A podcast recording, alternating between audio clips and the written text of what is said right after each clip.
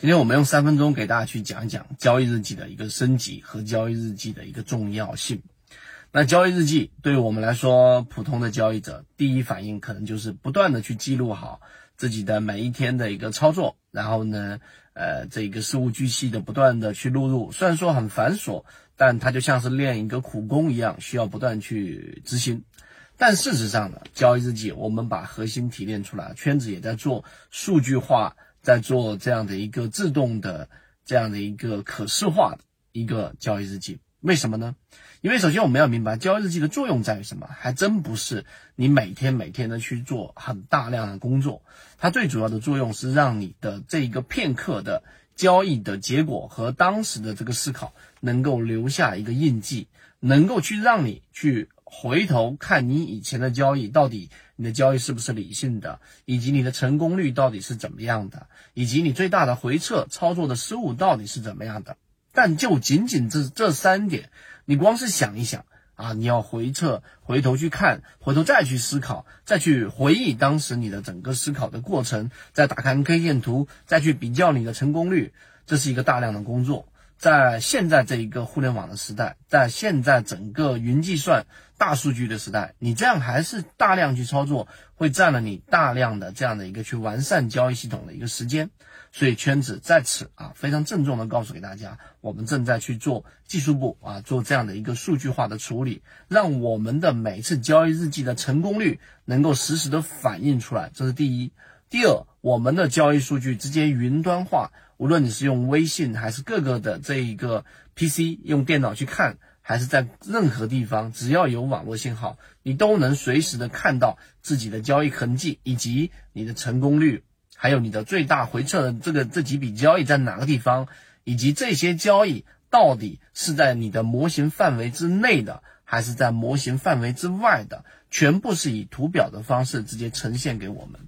所以光是这样子去听，当然我们技术部还在不断完善的这样的一个事情，但是光是这样子去听，你就会发现能够大大的省下你的去刚才我说去寻找去对比的这样的一个时间，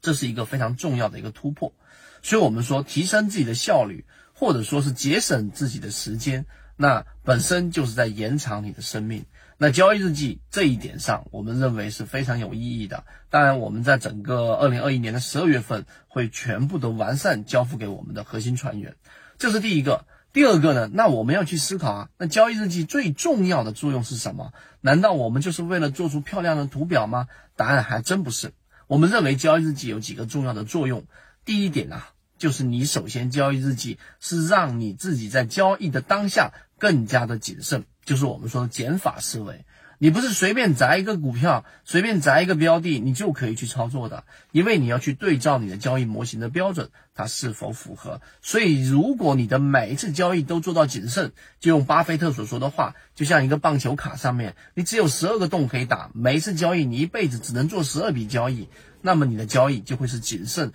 并且我们说理性的，这是第一个。第二个，那交易日记还有什么样的一个作用呢？除了加深我们的印象，让我们更谨慎以外，那刚才我们所说的，它就是记录好我们每一笔的这一个痕迹。这个痕迹当数据不断的积累，它不需要大量的数据，它需要的是在每一步数据的积累过程当中，你能够及时的发现你的一些共性。什么共性？例如说，你的盈利共性，你的每一笔交易，我问现在在听我们的三分钟的各位啊船员，我问大家，各位交易者，你是否清晰你的交易盈利每一笔大幅的盈利？例如说百分之三十以上的盈利，它是不是都是一种类型的标的，还是分散的？就是有时候做短线百分之三十，有时候做中线百分之三十，还是说我们高密集的是出现在大概一个月到两个月的这样的一种低这种低息模式？然后中线布局的波段操作拿到了百分之三十以上，你有没有这样的一个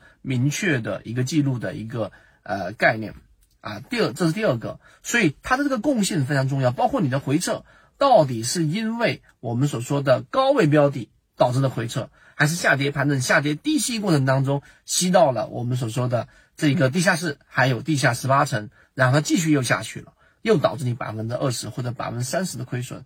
到底是哪一种？那这个呢？其实啊，我们啊又罗列出两个小的分支。第一个，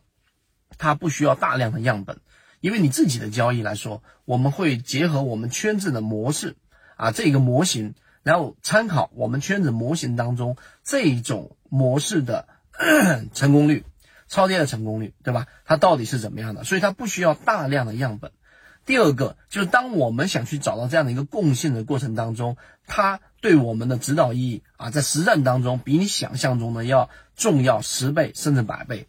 因为当你发现你大部分的盈利，你发现我自己认为我适合的交易模式和实际交易当中产生的真正适合我的交易模式是两个不一样，甚至是完全背离的。有些人认为自己很适合做短线，但是发现自己真正交易盈利的都来自于中线；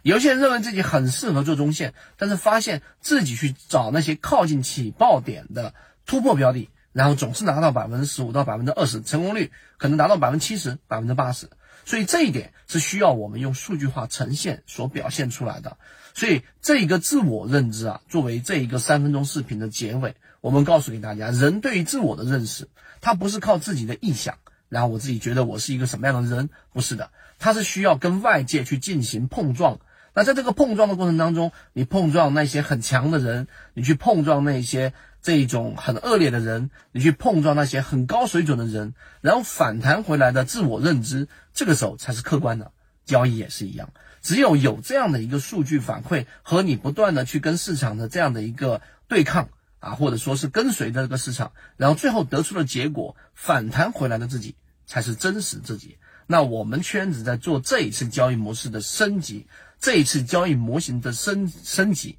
啊，那实际上呢，就是要帮助大家更加客观的、更加理性的、更加清晰的认识到自己的交易到底是什么样的一个交易，在哪个地方可以完善。我们觉得这是一个长足的进步，也是我们说终身进化当中的一个呃自循环组织的一个构建。